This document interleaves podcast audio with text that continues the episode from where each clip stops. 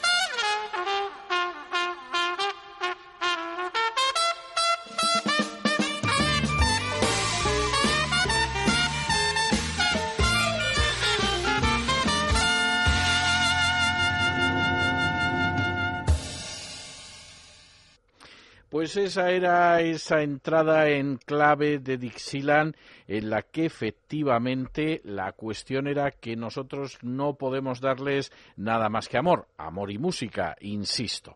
Y continuamos con una pieza que es verdaderamente muy especial, una pieza que surgió allá en los años 70, finales de los años 70, de la mano de Kenny Rogers. Kenny Rogers, que ustedes saben que había grabado ya varios álbumes de éxito, que ya estaba desde luego en la cresta de la ola y que en un momento determinado decidió grabar un álbum en el cual se recogía ya algún tema anterior suyo y se construía toda la historia de un vaquero tejano, un vaquero, como dice alguna de las canciones del álbum, al que se le daba el nombre de Gideon Tanner. El álbum recibió el nombre de Gideon él aparecía con un sombrero tejano en portada y con un lazo de los lazos típicos para arrear ganado. Y la verdad, la verdad es que quedó un álbum absolutamente redondo, un álbum que se suponía que empezaba en el momento de la muerte de Gideon Tanner y que iba relatando su vida, pues más o menos a través de las canciones. Yo no sé si en algún momento Kenny Rogers pensó que esto podía ser un musical, yo no sé si alguien pensó que podría convertirse en película y en cualquier caso no fue así, pero tengo que decir que el álbum es absolutamente extraordinario, que hubiera podido ser la columna vertebral musical de una comedia musical, de un drama musical y que es muy de lamentar que al final no fuera el caso. En cualquiera de los casos, nosotros vamos a escuchar la primera pieza, una pieza, por cierto, que demuestra la ignorancia de mucha gente que se pone a traducir del inglés y no sabe inglés. Porque cuando dice Going Home to the Rock, que ah, ah, hubo quien traduzco quien tradujo, perdón, yendo a la casa del rock y no se daba cuenta de que no era eso lo que decía. Lo que decía era yendo a casa a la roca. The Rock, por definición, dentro de esa mentalidad estadounidense, dentro de la mentalidad sureña, todavía más es Dios. La única roca que existe, la única piedra que existe es Dios y a ella se vuelve. Y de hecho, pues alguno de los himnos gospel más conocidos es, por ejemplo, el famoso Rock of Ages, la roca de las eras o de las épocas, que no es nada más que Dios, nada más que Cristo. Y esto significaría yendo a casa a donde se encuentra la roca, no la casa del rock, como alguno tradujo que se ve que no sabía ni por dónde iban los tiros. Pero en fin, no les entretengo más. Going Home to the Rock con Kenny Rogers.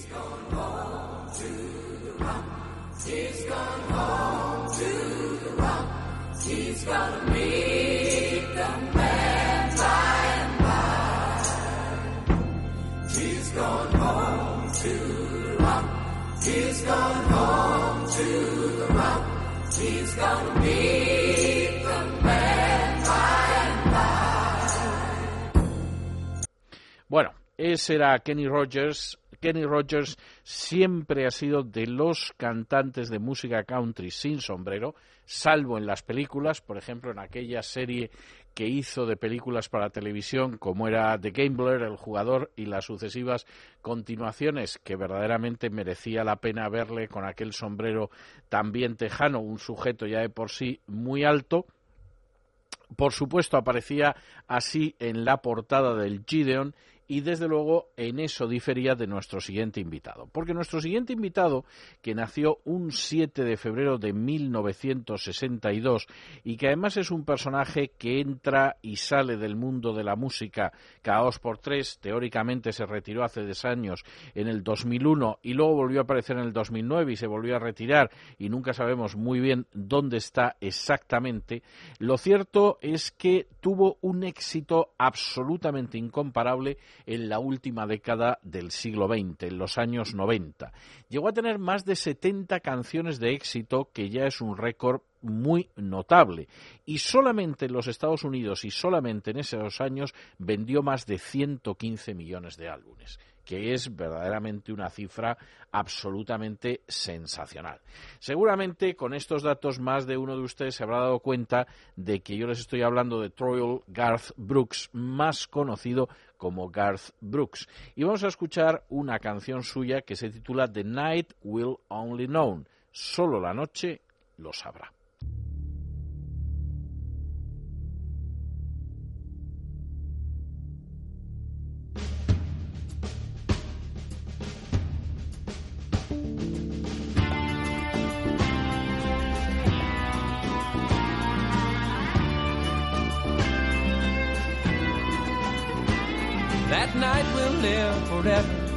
First time to lie together.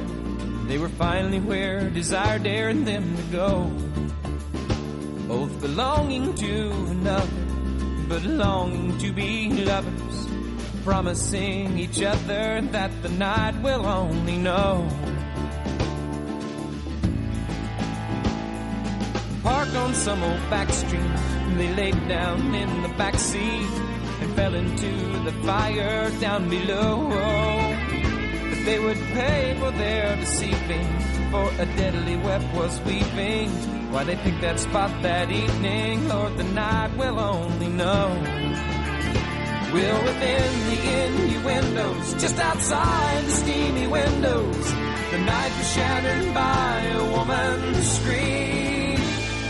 Motionless and frightened the grip of fate had tightened, and with trembling hands they wiped away the steam.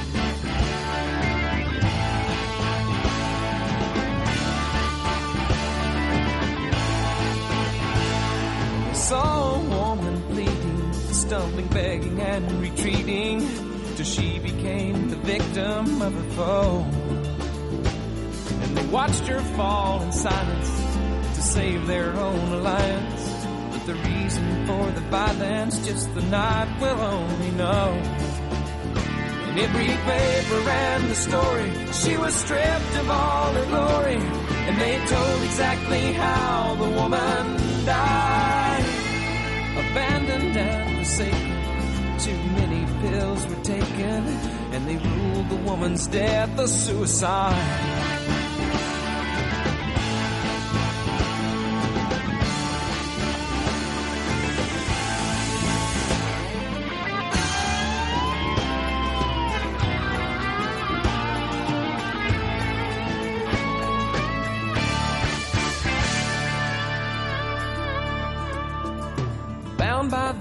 Behavior. They could have been her savior. Now guilt becomes the endless debt they owe. But another crime was committed, and it's never been admitted. Have the guilty been acquitted, Lord, the night will only know.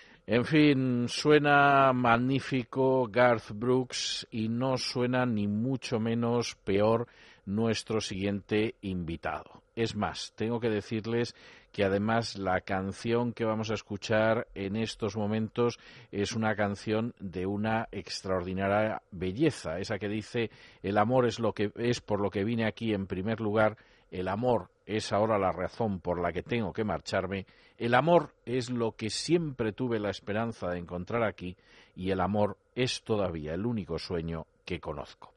Bueno, canción absolutamente extraordinario que también dice eso de, por supuesto, tenemos nuestras diferencias no debería sorprenderte. Es algo tan natural como los cambios que se producen en las estaciones y en los cielos. A veces crecemos juntos y a veces nos apartamos. Un hombre más sabio que yo quizá pueda conocer las estaciones del corazón. La canción se llama así, Las Estaciones del Corazón, Seasons of the Heart.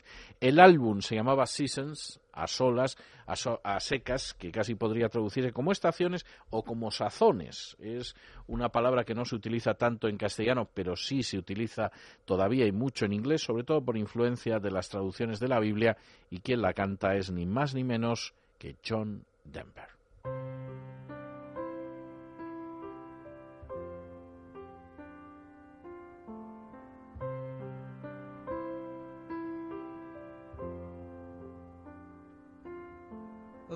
Course, we have our differences. You shouldn't be surprised. It's as natural as changes in the seasons and the skies.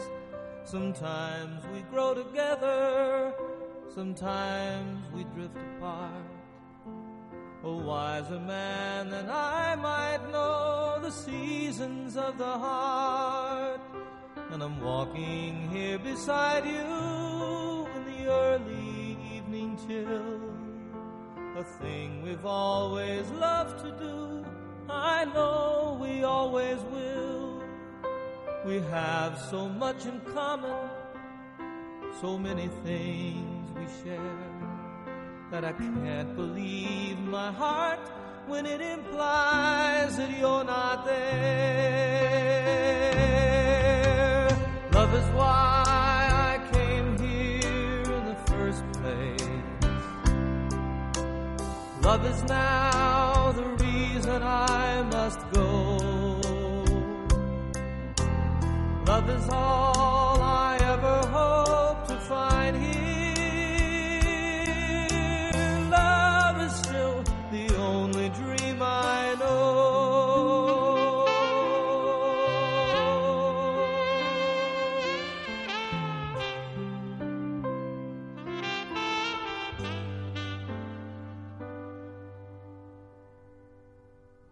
don't know how to tell you. It's difficult to say. I never in my wildest dreams imagined it this way.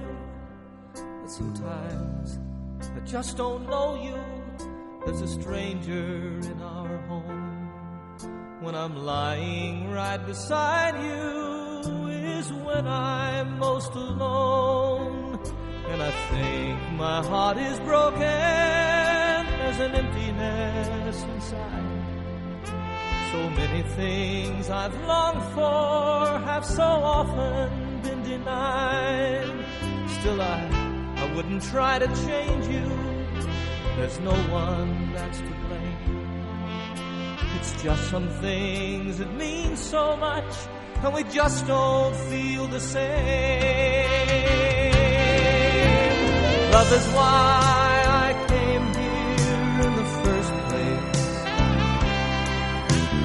Love is now the reason I must go. Love is all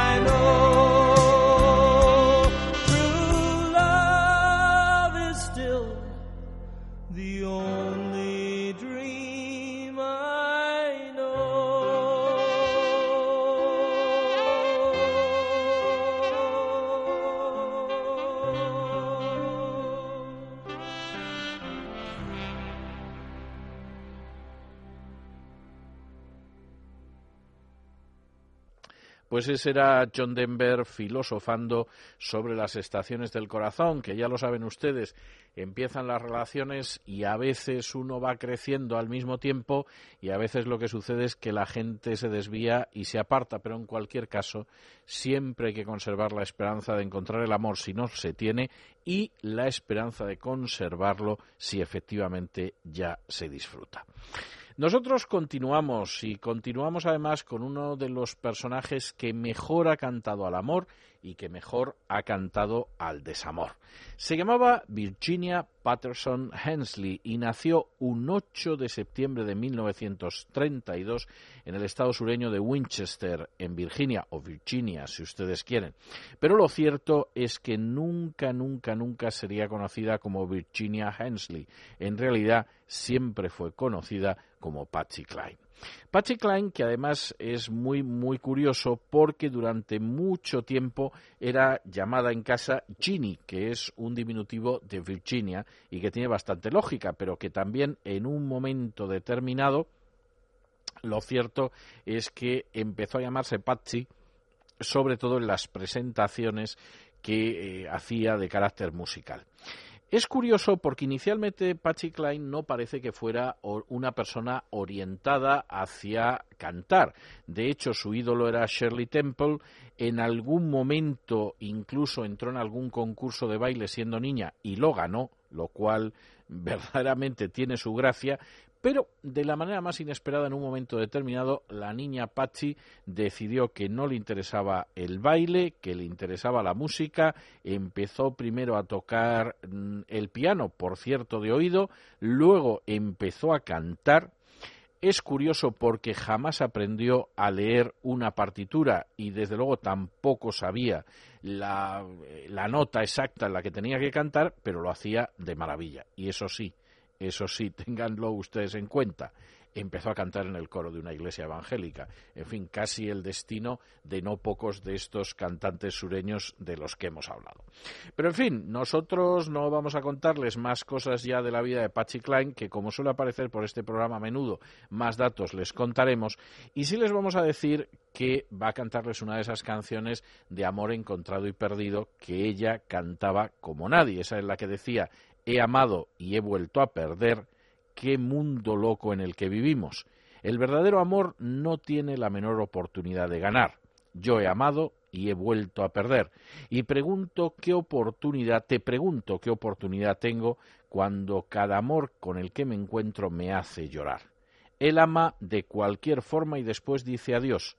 Yo he amado y he vuelto a perder. En fin, como ven ustedes, la verdad es que las canciones de Patsy Cline van siempre en el mismo estilo. Oigan, pero cuánto disfrutamos cuando nos hace llorar. I love and lost again.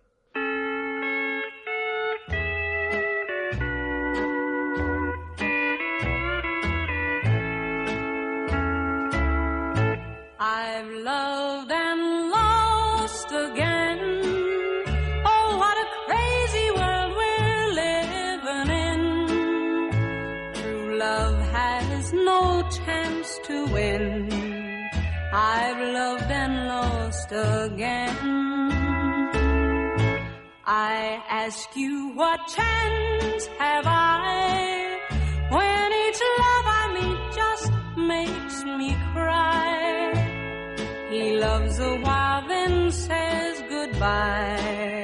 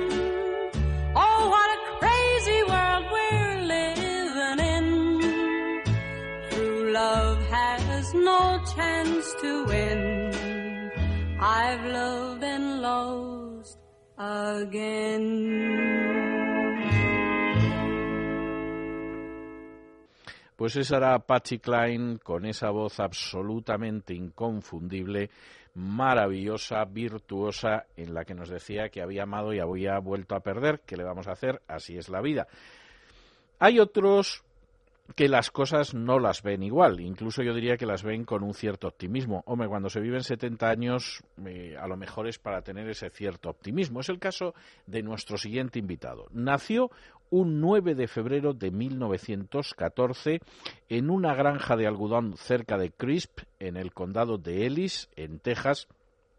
Por cierto, Ahora es una ciudad fantasma, pero entonces no lo era, y murió un 6 de septiembre de 1984. Es decir, que tenía 70 años y eh, unos meses. Fue compositor, fue uno de los pioneros de la música country, fue cantante y era conocido además como el Texas Trovador, es decir, como el trovador de Texas. Y por cierto, el mayor éxito de su carrera, no el único, pero el mayor éxito de su carrera es el que vamos a escuchar ahora a continuación, que él grabó en el año 1941 y que marca de alguna manera la explosión del estilo honky tonk dentro de la música americana. El estilo honky tonk, ya saben ustedes que el honky tonk es ese eh, lugar en el que uno para y mediante una modesta, en fin, el modesto pago de una consumición, pues puede estar oyendo música country el tiempo que quiera.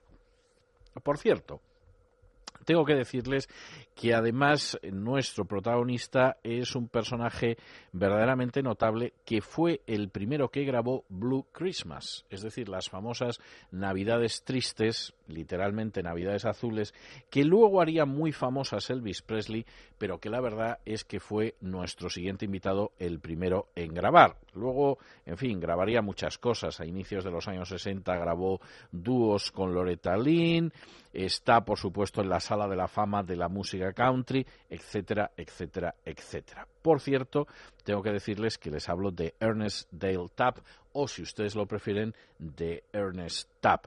Ernest Tapp que sigue conservando una tienda, aunque según me dijeron a mí hace tres o cuatro veranos ya no es propiedad suya, tenía una tienda en lo que es el Broadway, la calle mayor de Nashville, en Tennessee. Una tienda que además es de música country, donde uno todavía, por ejemplo, puede comprar fotografías dedicadas por cantantes de música country, y tengo que confesar que yo compré alguna.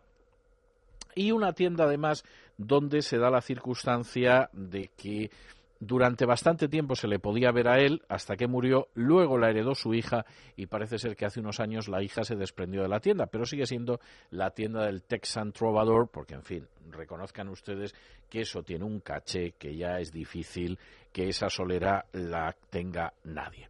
Nosotros vamos a escuchar esa canción que yo les decía antes que fue su mayor éxito, que es del año 41, que luego mmm, versionó mucha gente y que dice aquello de estoy caminando por el suelo detrás de ti y no puedo dormir nada. Es verdad, la verdad es que tengo la esperanza y estoy rezando para que mi corazón y estoy rezando porque mi corazón se puede partir en dos mientras voy caminando por el suelo detrás de ti. Me dejaste y te marchaste. Me dijiste que volverías en solo un día, pero has roto tu promesa y aquí me has dejado solo. Y no sé por qué lo hiciste, querida, pero sé que te has ido. Y sigo dando vueltas por el suelo detrás de ti y, algún día puede que tú también te encuentres sola y estés dando vueltas por el suelo. Bueno, pues te va a venir muy bien. Sigue andando, que no te hará ningún daño ponerte a llorar. Y recuerda que yo te quise y que habrá un día en que tú también te vas a morir. De momento es lo que a mí me pasa mientras voy caminando por el suelo pensando en ti. Bueno, pues vamos a escuchar este Walking the Floor Over You en la voz de Ernest Tubb.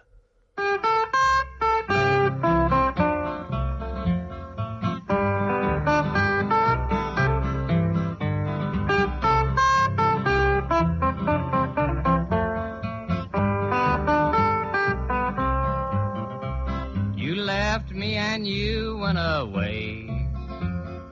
Said that you'd be back in just a day.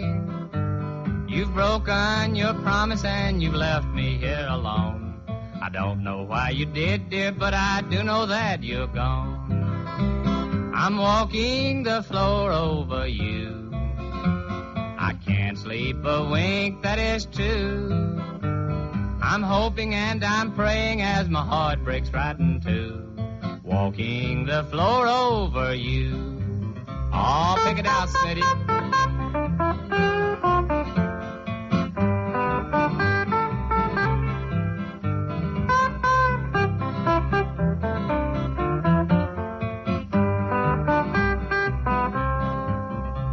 Now, darling, you know I love you well. Love you more than I can ever tell.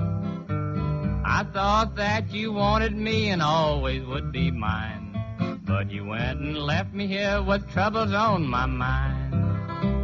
I'm walking the floor over you. I can't sleep a wink, that is true.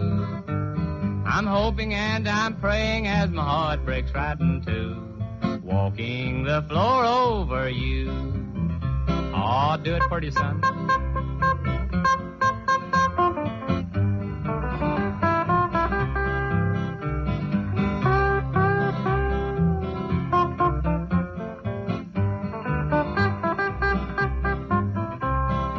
Someday you may be lonesome too.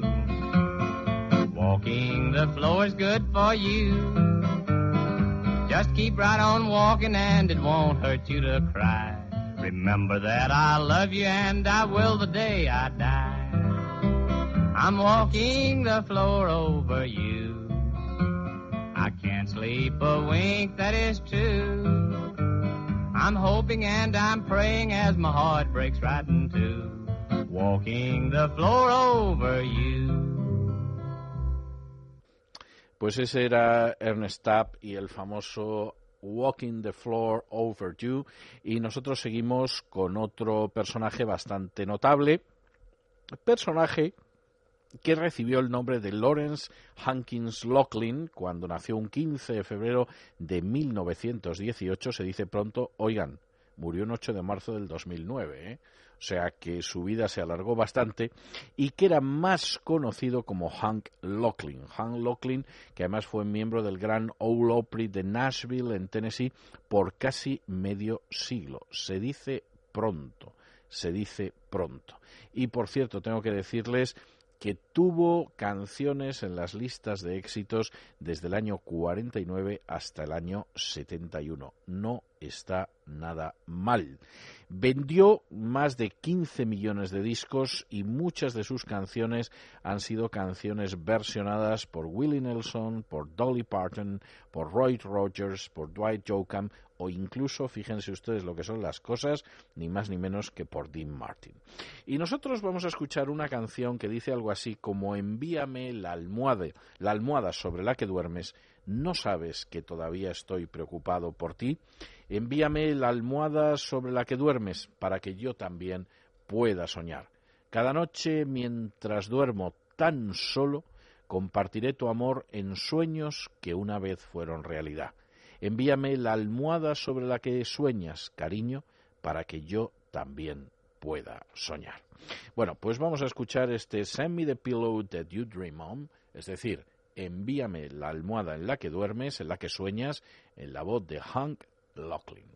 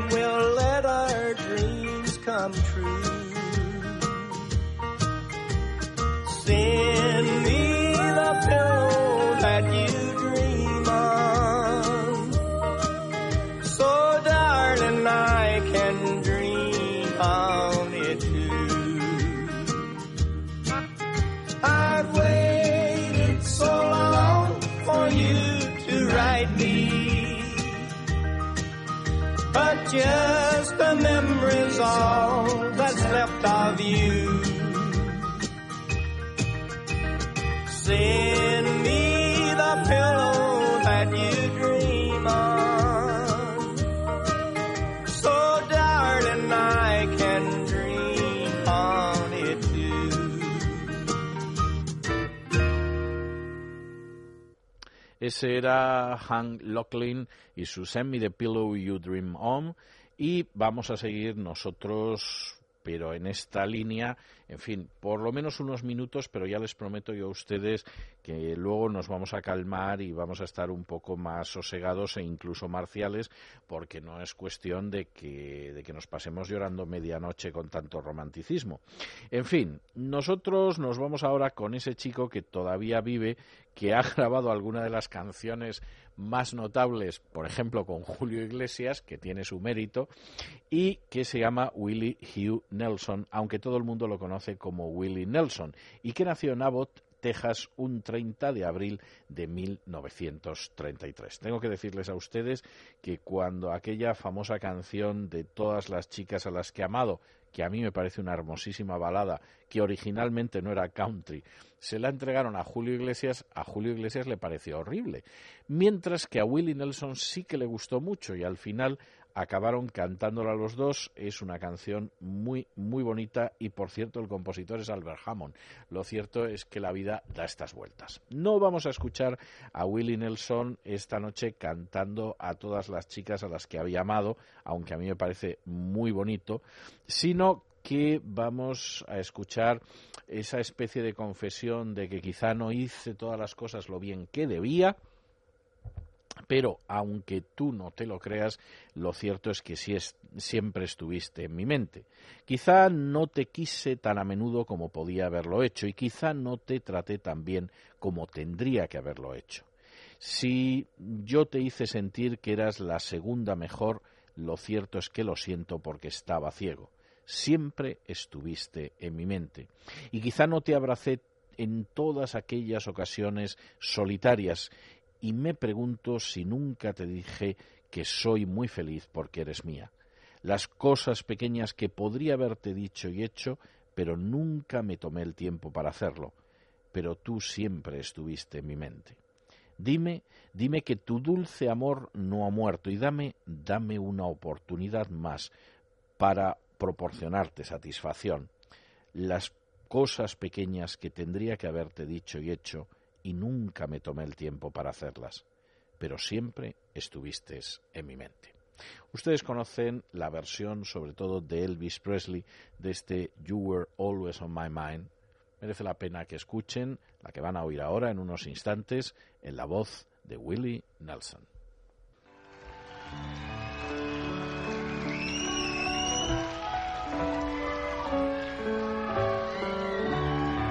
Baby, I didn't love you.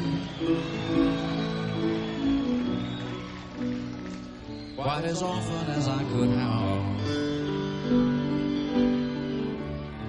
Maybe I didn't treat you quite as good as I should have. If I made you feel second best, sorry I was blind.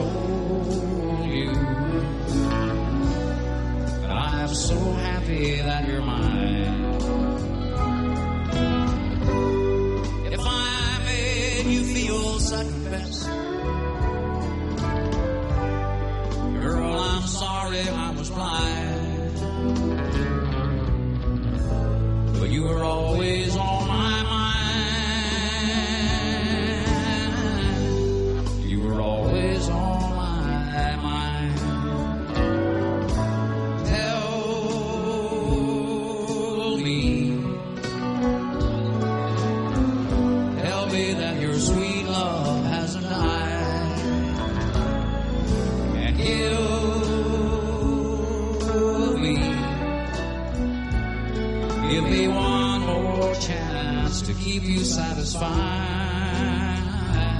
I'll keep you satisfied.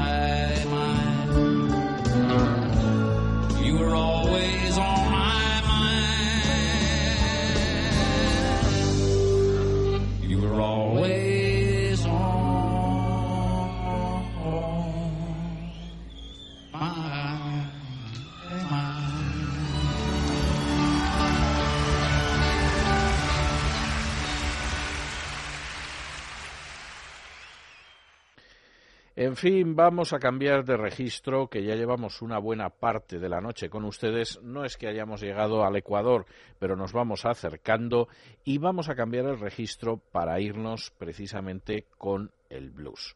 Nos vamos con el blues y nos vamos con el blues con un personaje que es la excepción a la regla que afirma que un bluesman tiene que nacer en el delta del Mississippi, por una sencilla razón, y es que nuestro siguiente invitado, Stephen Ray Vaughan, más conocido como Stevie o Steve Ray Vaughan, nació el 3 de octubre de 1954 en Dallas, en Texas.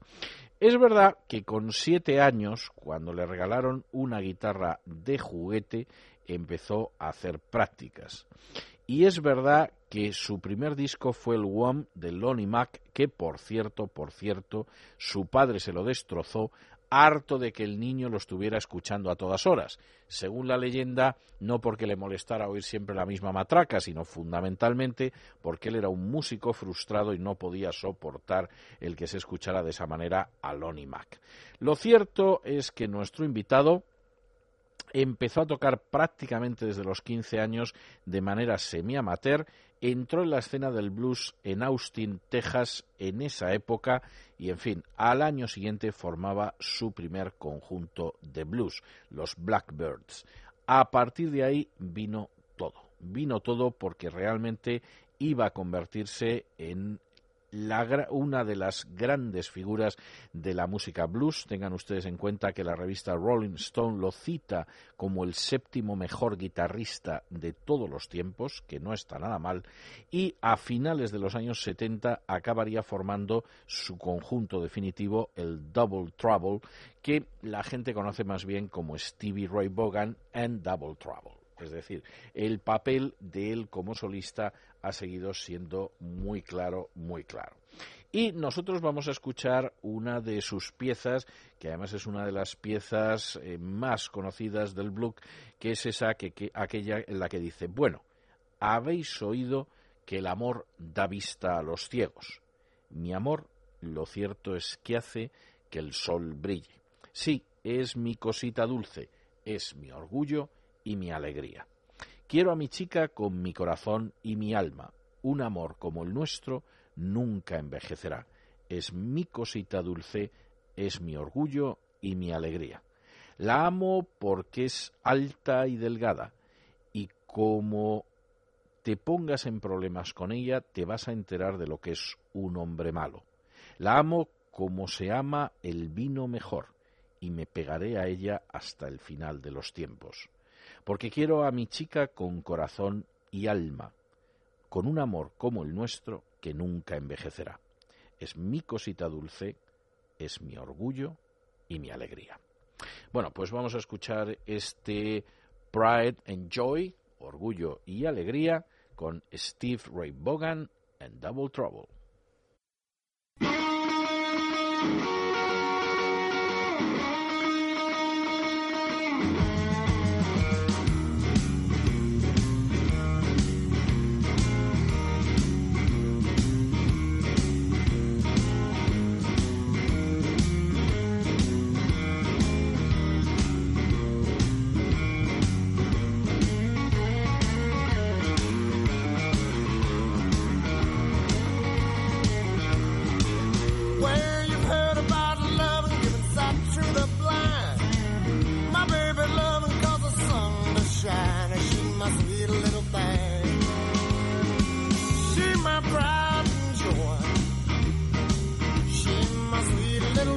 Baby. I'm a little lover boy.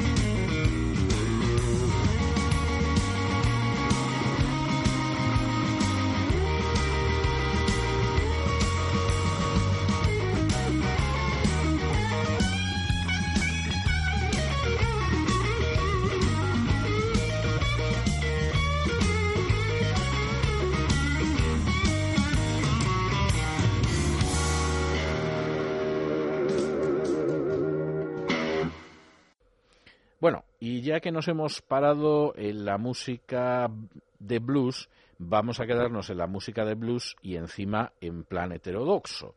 Antes hemos escuchado a un bluesman que no era ni mucho menos del Delta en Mississippi, sino de Texas. Bueno, pues ahora nos vamos a quedar con una blueswoman que encima es de Burbank, California, donde nació un 8 de noviembre de 1949. Y encima, encima, para que quede claro, encima resulta que es mujer. En fin, yo sé que estas cosas llaman muchísimo la atención, sobre todo para los puristas que siempre ven a un hombre tocando la guitarra de blues y encima nacido en el delta del Mississippi, pero a veces suceden estas cosas. Para terminar de arreglar, encima su, eh, su padre era una estrella de Broadway, nada que ver con el blues, pero lo cierto es que ella empezó a tocar la guitarra muy prontito, algo que no hacían muchas amigas de colegio, que además la forma en que tocaba la guitarra era bastante, bastante curiosa y que en un momento determinado nuestra invitada empezó a tocar incluso con personajes como Howlin' Wolf, como Sippy Wallace o como Mississippi Fred McDowell entre otros. De modo que en ese sentido se puede decir que su estirpe es bastante, bastante, bastante clara. Y nosotros vamos a escucharla. Ella es Bonnie Raitt interpretando una pieza que se titula Round and Round.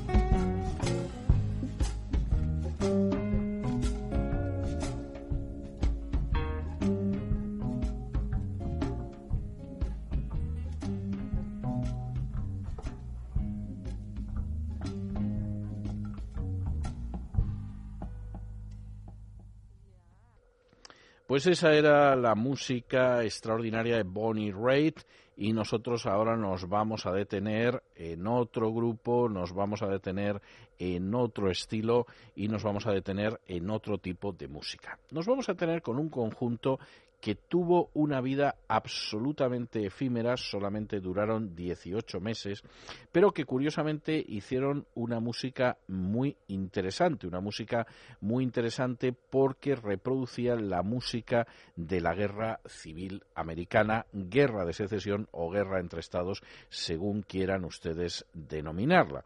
En fin, eh, es y vamos a escuchar además una canción que se titula Suelo Sagrado, donde se habla precisamente de ese suelo que queda santificado, que queda sagrado precisamente por la presencia de los soldados que han combatido en él. Vamos a escuchar, por lo tanto, a los Cumberland Three y su Hallowed Ground.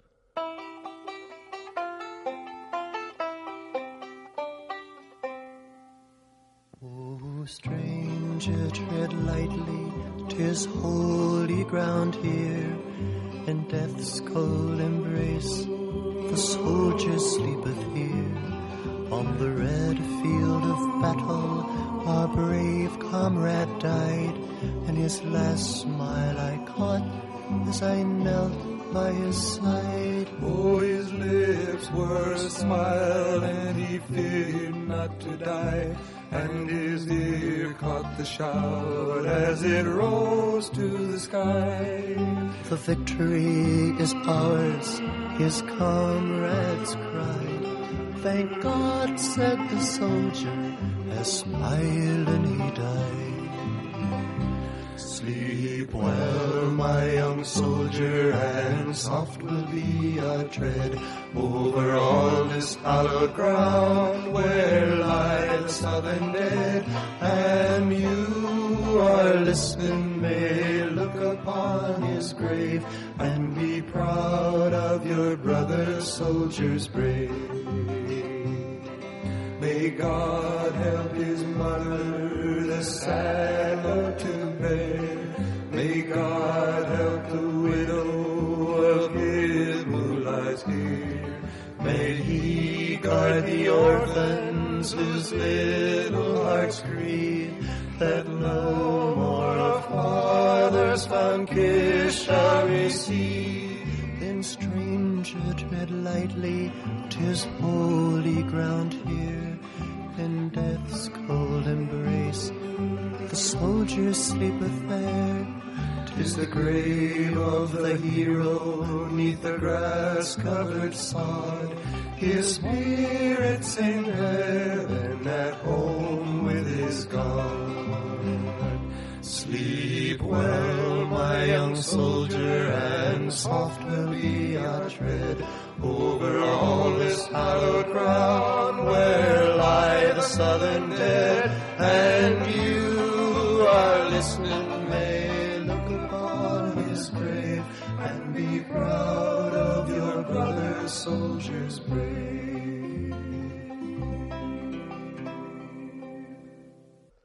Pues esos eran los Cumberland Three, su Hallowed Ground, y nosotros seguimos, por supuesto, con nuestro regreso a Camino del Sur y vamos a seguir todavía un ratito, porque me parece que además es muy interesante, vamos a seguir un ratito con la música de la guerra civil, guerra entre estados o mm, guerra de secesión. Lo vamos a hacer con un grupo extraordinario que ha reproducido muy bien, incluso con instrumentos de la época, lo que era la música de ese momento. Y lo vamos a hacer además con dos piezas que son esenciales. La primera es el famosísimo eh, Good Old Rebel o según otros, eh, en fin, otra que hay quien lo llama el Unrestructured eh, Reconstruct, perdón, Reconstruct Rebel, el reconstruido rebelde y hay quien lo llama el buen y viejo rebelde. Es esa canción en la que dice soy un buen y viejo rebelde,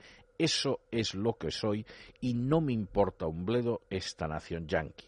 Estoy encantado de haber luchado contra ella y lo único que desearía es que hubiéramos ganado. No he pedido ningún perdón por nada de lo que he hecho. Odio la nación yanqui y todo lo que hacen. Odio también la declaración de independencia.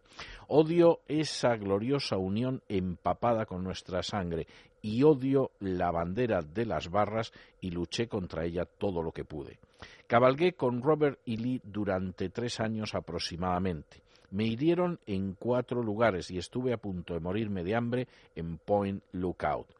Agarré reumatismo mientras estábamos acampados en la nieve, pero maté un puñado de yanquis y lo único que me gustaría es haber matado más.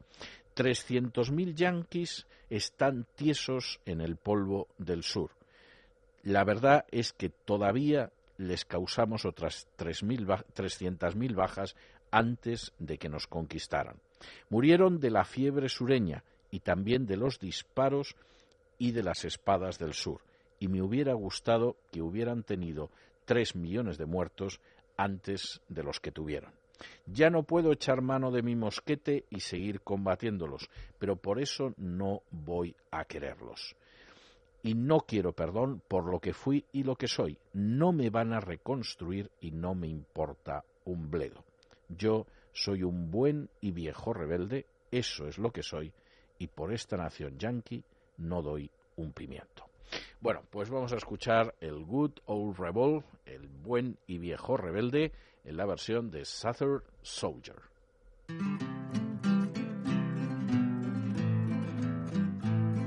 Oh, I'm a good old rebel, now that's just what I am. For this fair land of freedom, I do not care a damn. I'm glad I fit against it, I only wish we'd won. And I don't want no pardon for anything I've done.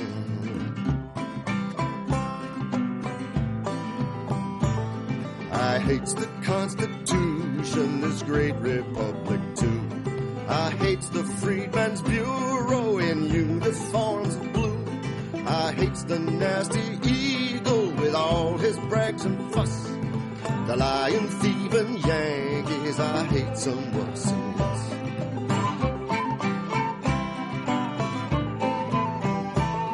I hates the Yankee nation and everything they do.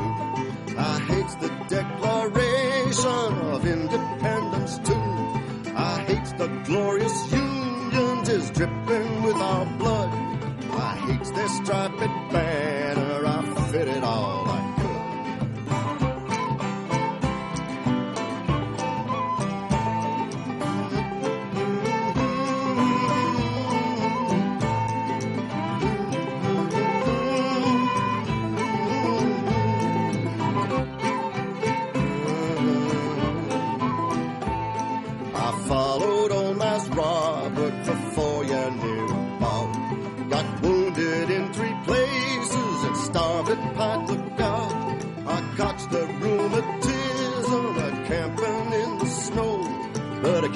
chains of Yankees, I'd like to kill some more.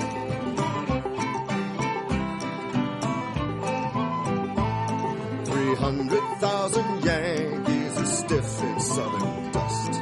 We got three hundred thousand before they conquered us. They died of southern fever, southern steel and shot. I wish there was three million instead of what we got.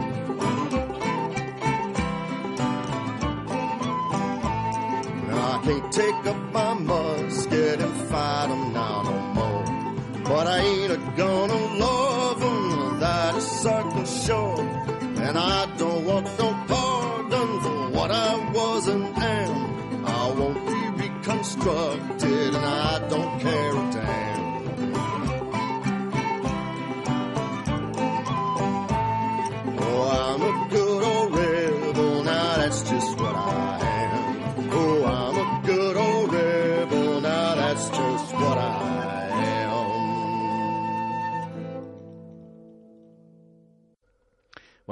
que estamos en esta línea de la pena es que perdimos la guerra contra el ejército de la Unión porque hubiera sido estupendo el haberla ganado, oigan, vamos a escuchar, por supuesto, Dixie, que menos.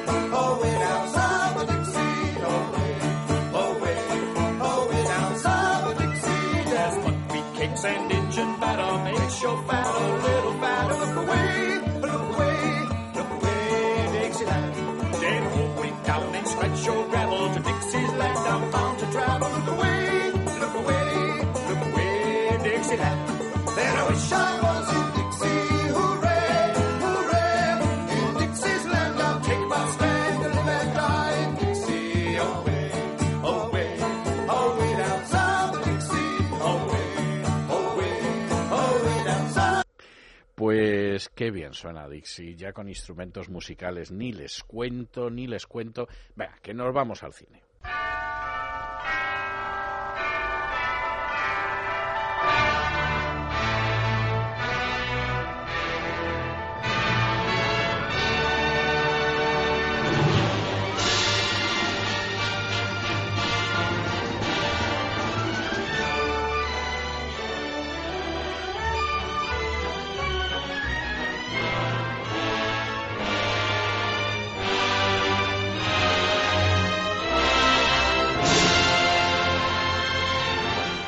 estos momentos, haciendo sonar el frufru de sus enaguas, ha entrado en el estudio la dama Isabel Pintor, que hoy viene vestida de escarlata O'Hara. Bueno, está. Es que no se pueden ustedes imaginar. Está absolutamente radiante. De monja no daría. Ahora, de Escarlata está eh, de Escarlata en sus años después de la reconstrucción, de la reconstrucción del sur, no de ella, está verdaderamente guapísima. ¿Qué tal Isabel? Eh, bueno, yo sorprendido. ¿eh? Muy. Estoy casi sin respiración. Es tengo decir que, yo soy muy camaleónica y puedo dar tanto de escarlata ojara como de monja. No, no, sí, yo me consta, me consta, pero vamos, de todas formas me he quedado absolutamente abrumado, tengo que reconocerlo. En fin, vamos a ver, pues no, no quiero ni pensar qué sorpresa me puedo llevar si ya llegas así con, con la película, lo que podéis haber urdido, pero bueno. Mm, bueno, hoy traigo una película relativamente reciente, es una película del 85 Sí, tan relativamente reciente. Porque, claro, Bueno, eh, 35 son veintitantos teniendo años. en cuenta que, que solemos hablar de películas de los años 60, 70, pues esta es una película relativamente... Fíjate, hace 26 años tú ni habías nacido, o sea, es algo verdad- verdaderamente Bueno, de era una niña, pero bueno, era una niña pero bueno, realmente. bien. Sí, estaría irreconocible. Bueno, pues eh, eh, fue una película que mm, tuvo 11 nominaciones a los Oscars, ni más ni menos. No, ya está Eh, bien. Lo, lo peor de todo es que, bueno, realmente es que no se llevó ninguna. Eh, no, no, no hubo suerte, pero su esto director... sucede a veces. Su- sí, pero al- a su director seguro que le dolió en su momento, pero consiguió luego dos Oscars por dos películas que hizo unos cuantos años más tarde, con lo cual pues pues pudo resarcirse. Entonces, mm, a, a este director, de, bueno, es una película, es un drama, un melodrama que tiene mucho que ver con el racismo. De hecho, te voy a dar una pista eh, buenísima Dime. que es que a Tina Turner le ofrecieron un papel para hacer esta película y, y lo rechazó. ¿Que, que te dice algo esta pista? Me dice mucho la pista de que lo nominaron a 11 Oscar y no se lo dieron. Bueno. es la que más me da. Te pero- voy a dar alguna pista más. En fin. Eh, su director, que es uno de los directores, vamos, yo creo no de los directores, es un- debe ser uno de los hombres más ricos del mundo. Hay muchos, ¿eh? O sea, no creas que eso está en la pista. ¿eh? Bueno, a él le llaman el rey Midas de Hollywood. Es obvio de que porque estás todo hablando, lo que ¿no? toca lo convierte en oro. Sí, película yo- que, que, que hace, película que se convierte en una de las películas más taquilleras y que más da que hablar de- del, del año.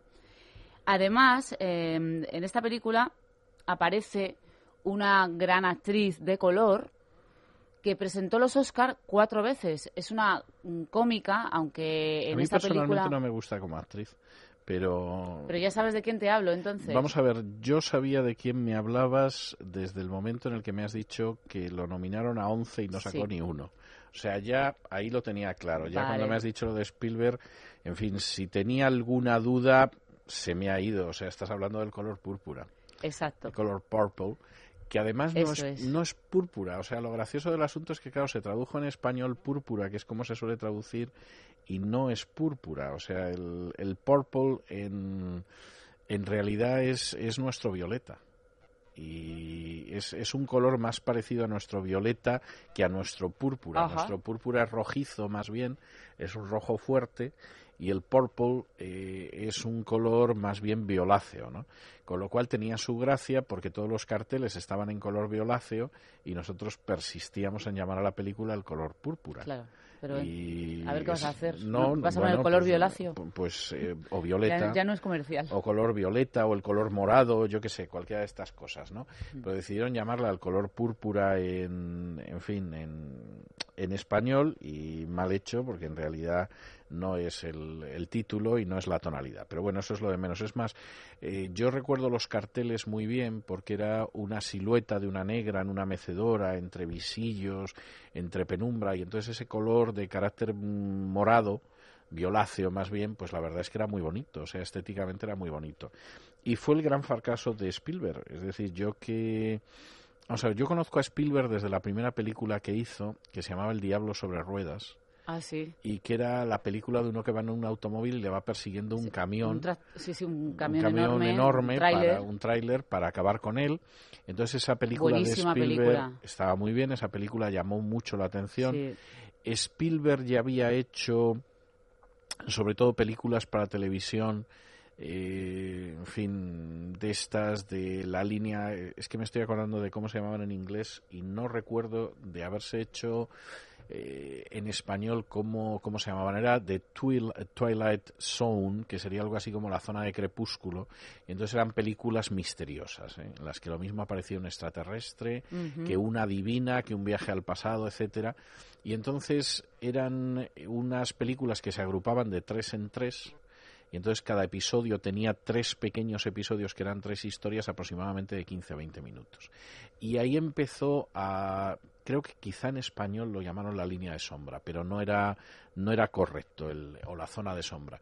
Entonces estos de Twilight Zone, él empezó haciendo cosas raras ahí, pasó a la del diablo eh, sobre ruedas y luego finalmente pues empezó a hacer las películas de éxito comercial pues de En busca del arca perdida, ET, etcétera, de manera que la imagen que tenía la gente es que era el rey Midas en el sentido de que todo lo que hacía daba muchísimo dinero, pero que bueno, que, que en fin, que se dedicaba a géneros menores, despreciados, etcétera. Y entonces Spielberg cometió un error que fue el decir, bueno, pues voy a hacer una película extremadamente dramática y extremadamente seria, y entonces gracias a esta película extremadamente dramática y extremadamente Sí. seria, demuestro que soy un buen director. ¿no? Mm. Mm, Yo creo que la película es una buena película, pero creo que es de las peores de Spielberg, para ser absolutamente sincero. Sí, igual un poquito de sentido del humor hubiera estado Bueno, es que era por muy relajar, difícil. por es que relajar era un muy poco. difícil, era muy difícil, ¿no? Sí, no, hombre, yo creo que, que se basaba en la realidad y cuenta cosas que realmente ocurrieron. Y- Entonces, bueno, es, re- es muy realista la y era tremenda. Esta, bueno, estaba basada además en una novela de Alice Walker que se llama El color púrpura, que es, yo no voy a decir que es una de las mejores novelas negras, pero casi se podría decir. Es decir, porque las otras grandes novelas negras, eh, por ejemplo, no se han traducido al español o han pasado inadvertidas. Es decir, mis ojos han visto la gloria de Dios, por ejemplo, que es quizá la gran novela negra de eh, americana, es una novela desconocida en España. Yo no sé si siquiera está traducida. O sea, hay, hay dos o tres novelas de, de autoras negras que son las clásicas y son desconocidas y posiblemente con el color púrpura pues hubiera pasado igual, ¿no? Sí es verdad que reproduce muchos aspectos de la vida de los negros y además tomados a partir de- del personaje de la protagonista que es Upi Goldberg, que yo es una actriz que soporto mal, reconozco que no me hace gracia, más bien me pone inquieto, pero eh, creo que hace un gran papel en esta película. Y es el papel de la protagonista. Y es un papel donde además se juntan muchas cosas. Es decir, eh, primero, eres una mujer, eres negra, estás en una posición social que es una mala posición social y tienes que soportar una serie de historias. Es decir, mientras que, por ejemplo, su hermana tiene una situación mejor porque está casada con un misionero evangélico y están en África, y entonces ya sale primero de una sociedad que te discrimina, luego tiene un marido que es una persona decente, eh, hace algo en la vida, etcétera, y entonces es una persona que se puede decir que es feliz, por decirlo de alguna manera. Sin embargo, el papel de Whoopi Goldberg es tremendo, porque está casada con un déspota que evidentemente le da exactamente igual eh, ser negro, blanco o de rayas. Es decir, el papel de Danny Glover, que suele hacer papeles de negro bueno, a que hace un papel verdaderamente repugnante de marido, maltratador, déspota, etcétera, etcétera. Y en ese sentido, tanto que yo recuerdo que una de las eh, secuencias más terribles es una secuencia en que él tiene relaciones sexuales con ella y ella dice que cuando tenía relaciones sexuales con él se sentía como si él hubiera hecho sus necesidades encima de ella. Que es una descripción que me parece es terrible, pero tan absolutamente exacta de lo que es eso que, que a mí me parece brillante. Y al mismo tiempo ya es una persona que no va cayendo en el resentimiento, en la amargura, en la angustia, porque es una persona creyente. Es decir, en un momento eh, realmente su, su valladar frente a toda esa situación es precisamente el hecho de que es una persona creyente. Yo creo que ese es un papel que la película desarrolla mucho y es lo que hizo que, por ejemplo, en Europa pues no se entendiera tanto e incluso eh, el que alguno de los personajes extraviados, como es una muchacha que acaba en la prostitución, etcétera, se acabe redimiendo de alguna forma por el hecho de que vuelve hacia Dios, ¿no? Que es uno de los números gospel eh, realmente hermosísimos de la película y una de las escenas más emotivas de la película. Luego hay una, algunas intervenciones pequeñas, como es por ejemplo el caso de Oprah Winfrey, que hacía un papel secundario de una negra que, que golpea a una blanca y la encierran porque piensan que está loca, etcétera, etcétera. Oprah Winfrey, que en aquel entonces ya era la mujer que en televisión tenía las audiencias más altas de todo Estados Unidos y ya entonces era extraordinariamente popular. Yo creo que en ese sentido la película estaba muy bien y luego encima pues tenía una banda sonora de Quincy Jones que es el músico negro que le hacía algunos de los arreglos a Sinatra y a los años 60 con lo cual la obra era una obra perfecta desde muchos puntos de vista, es decir, un guion adaptado muy bueno, la interpretación muy buena, la dirección magnífica, etcétera, etcétera. No se llevó ni un Oscar, porque entre otras cosas, la verdad es que mm, primero cuando tú empiezas a pensar en las otras personas que estaban nominadas para el Oscar, pues tenían tantas mm, derecho o más que el color púrpura. Y segundo, porque a la gente no terminó de convencerle, es decir, yo creo que les pareció una impostura de Spielberg que había decidido que, bueno, nos iba a convencer de que además hacía estas cosas. Seguramente cuando Spielberg acaba convenciendo a la gente de que no es una impostura y se lo cree, es con la lista de Schindler en 1993. Y ahí es donde a Spielberg efectivamente sí le dan el Oscar y le dan todos los Oscar que no le dieron en el color púrpura. Porque efectivamente ahí la gente sí se cree que Spielberg se cree lo que está contando. Es decir, porque es una historia del holocausto, porque él era judío, etcétera, etcétera, y se lo creen. Y luego ya pasaría con el, el- el Salvar al Soldado Ryan, que a mí me parece una película absolutamente extraordinaria en la que están todos magníficos, ¿no? O sea, realmente yo creo que esas eran muy merecidas en, en los dos casos. Yo no creo que El color púrpura fuera una película para ninguno de los 11 Oscar, tengo que decirlo, pero también el golpe fue tremendo, porque se podía haber llevado uno o dos tenía por lo menos. competencia. En aquel año Sí. había una competencia importante. Entonces también lo tenía mucho más difícil que, que a lo mejor ahora. Sí, yo creo, y luego además, claro, es que tenía película, mejor actriz, guion adaptado, entonces era bastante, bastante, bastante complicado, ¿no? Hombre, le dieron el Globo de Oro a la mejor actriz, que es algo que tiene, tiene una cierta lógica. Luego hubo dos premios del National Board of Review que también se los llevó la película y la actriz. Lo de la actriz, bueno, puede ser más o menos discutible. Lo de la película era porque era una película políticamente muy, muy correcta.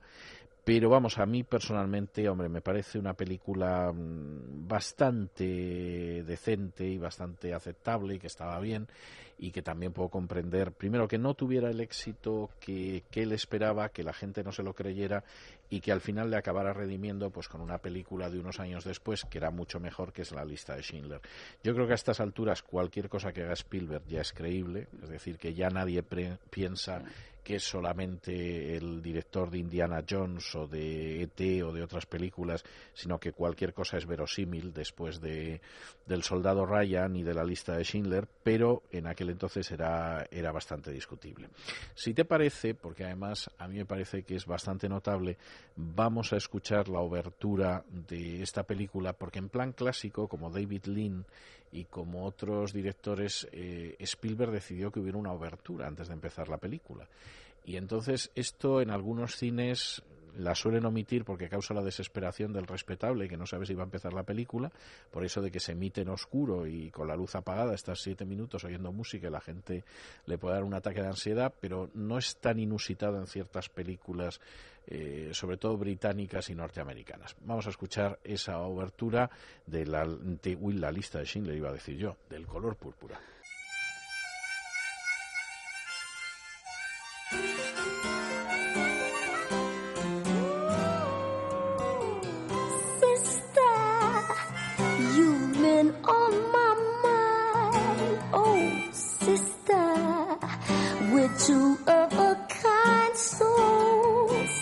Sister, I'm keeping my eyes on you.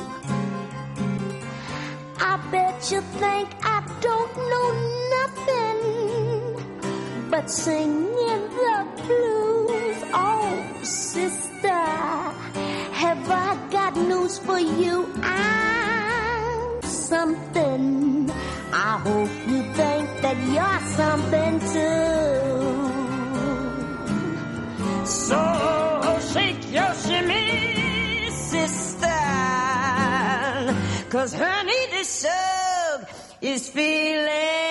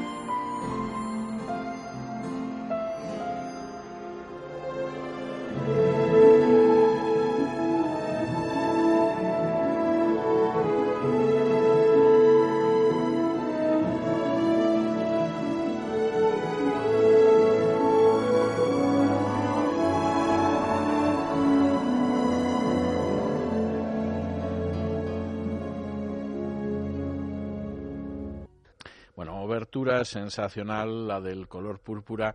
En fin, ya lo contábamos antes con la dama Isabel Pintor. Se había empeñado Spielberg en ganar Oscar, se llevó un batacazo tremendo. Yo a veces he pensado que simplemente la academia quería reírse de él por una vez. Pero vamos a escuchar una pieza de esa banda sonora del color púrpura, que es el tema principal, que es bastante más conocido que la obertura, aunque seguramente en términos musicales sea un poco inferior. Pero es muy bueno, ¿eh? Escúchenlo.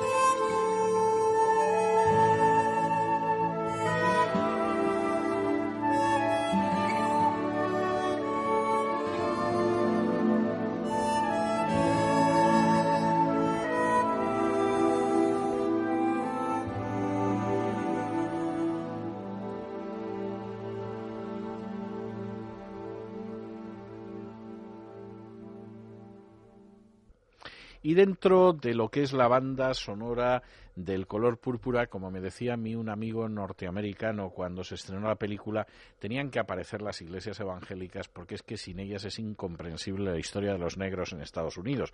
Seguramente la propia historia de los Estados Unidos. Pero hay sobre todo un tema absolutamente extraordinario, un tema que es de reconciliación, un tema que además es de hermanamiento y un tema de esperanza, que es precisamente ese que dice Maybe God is trying to tell you something. Es decir, quizá Dios está intentando decirte algo. Seguro que sí, vamos, no nos cabe la menor duda. Vamos a escucharlo.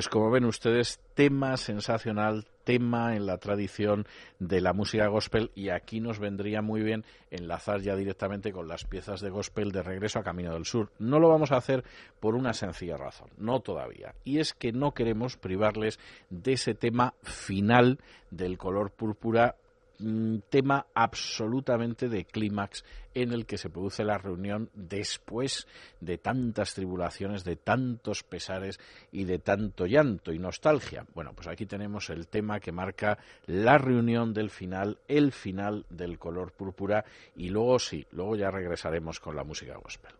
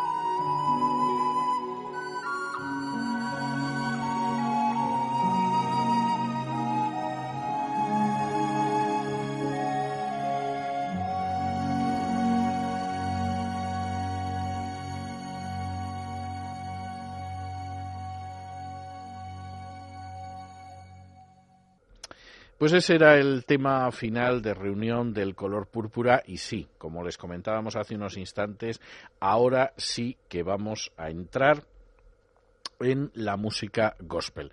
Vamos a entrar, ya que estábamos con el color púrpura, vamos a entrar precisamente con uno de los escasísimos personajes que son figuras de la música country, yo casi diría que es el único y además es negro. Por cierto, es muy bueno, es muy respetado, sigue cantando, él nació un 18 de marzo del 38, de 1938, en Sledge, en Mississippi, está bastante joven, por lo menos lo estaba hace cosa de tres veranos que yo tuve oportunidad de verlo en el Gran Ole Opry de Nashville y no solamente es que estaba bastante joven, hacía unas cosas con las piernas y las rodillas que yo personalmente no me atrevería a hacer por miedo a que me diera una lesión incurable ya a mi edad y la verdad es que ya saben que les estoy hablando de Charlie Pride. Charlie Pride que es un gran cantante de country, muy respetado en el ámbito de la música country, aunque sea muy irregular el que un negro cante country, lo hizo también Ray Charles, pero con unas adaptaciones muy especiales que provocaron la ira de los puristas. Es el caso de Charlie Pride. Y Charlie Pride, por supuesto, ha grabado también música gospel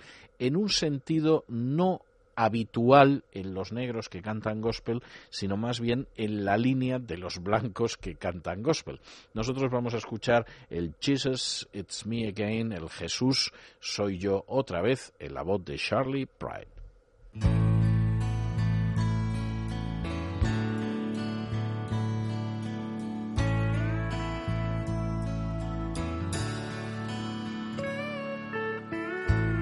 Lately, Lord, I almost feel like dying. I wake up like a child alone at night. Sometimes, Lord, I just can't keep from crying. I can't find the strength to carry on. Jesus, it's me again. Down on my knees again. Asking you please again. Reach out your hand.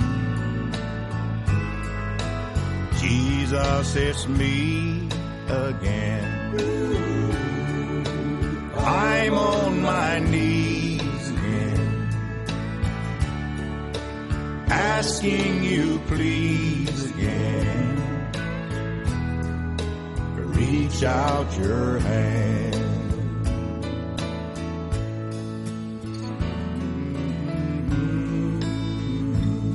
Jesus, it's me again. I'm down on my knees.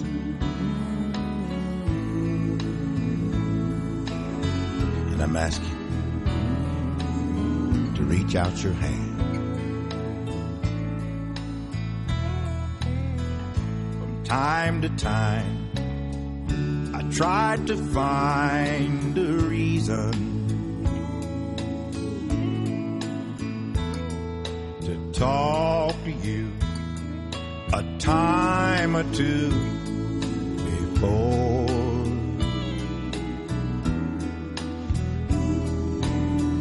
But this time, Lord, it's more than I can handle. And I know I just can't take it anymore. Jesus, it's me again. Down on my knees again. Asking you please again. Reach out your hand. Jesus, it's me again. And I'm on my knees again. Asking you please again. Reach out your hand. Yes, asking you please Out your.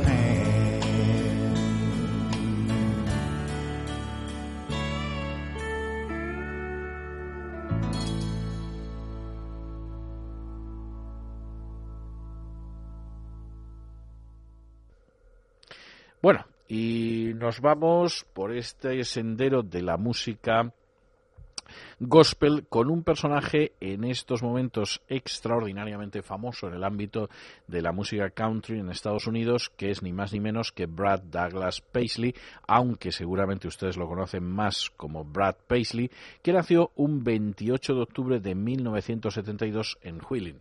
Wheeling, que es una localidad situada en Virginia Occidental, es decir, ese trozo de Virginia que prefirió permanecer en la Unión y no unirse a la Confederación. Según algunos sería la Virginia ocupada, según los otros la Virginia que permaneció leal. En cualquiera de los casos, Brad Paisley es un personaje muy notable, extraordinariamente popular. Los recitales de él son algo absolutamente extraordinario.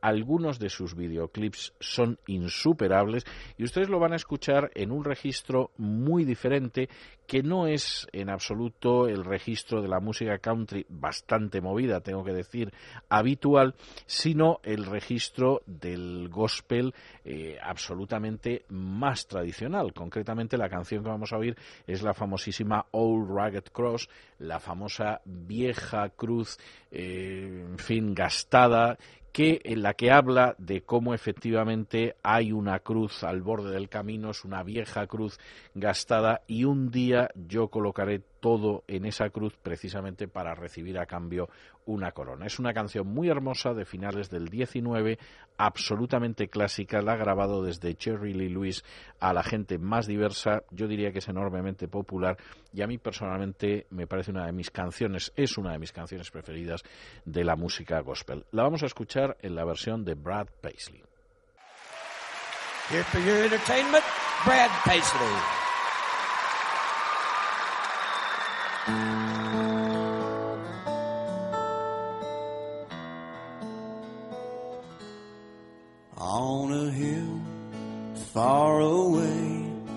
Stood an old rugged cross, the emblem of suffering and shame.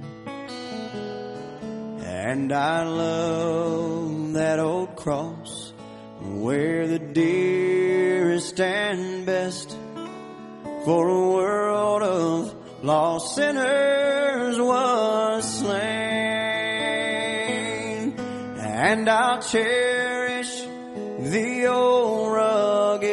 cross until my trophies at last I lay down. I will cling to the old rugged cross and exchange it someday for a crown to the old rugged cross. I will ever be true. Its shame and reproach gladly bear. And they'll call me someday to my home far away, where His glory forever I'll share. And I'll cherish the old rugged cross until my trophies at last I lay down. I will cling to the old rugged cross and exchange it someday for a crown. I will cling to the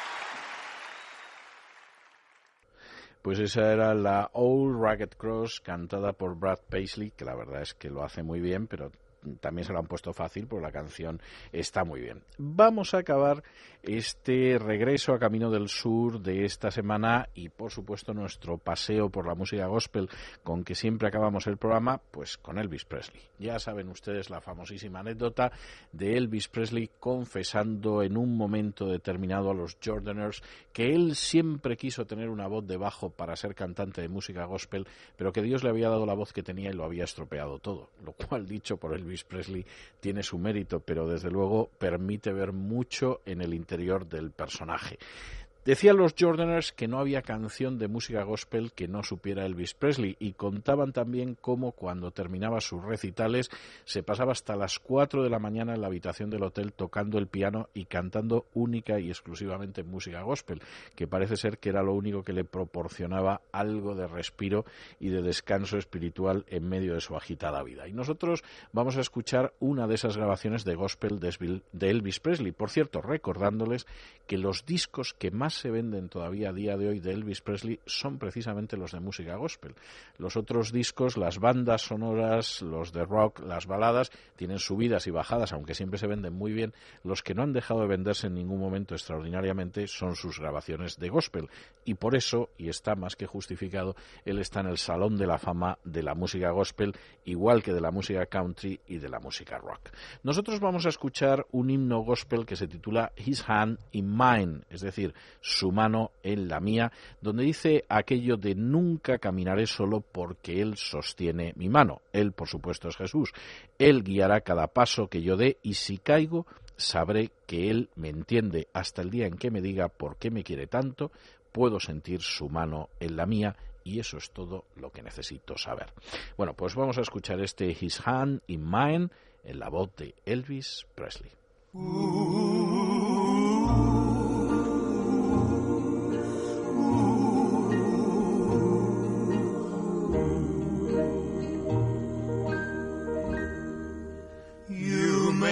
Ask me how I know my Lord is real. My Lord is real. You may doubt the things I say and doubt the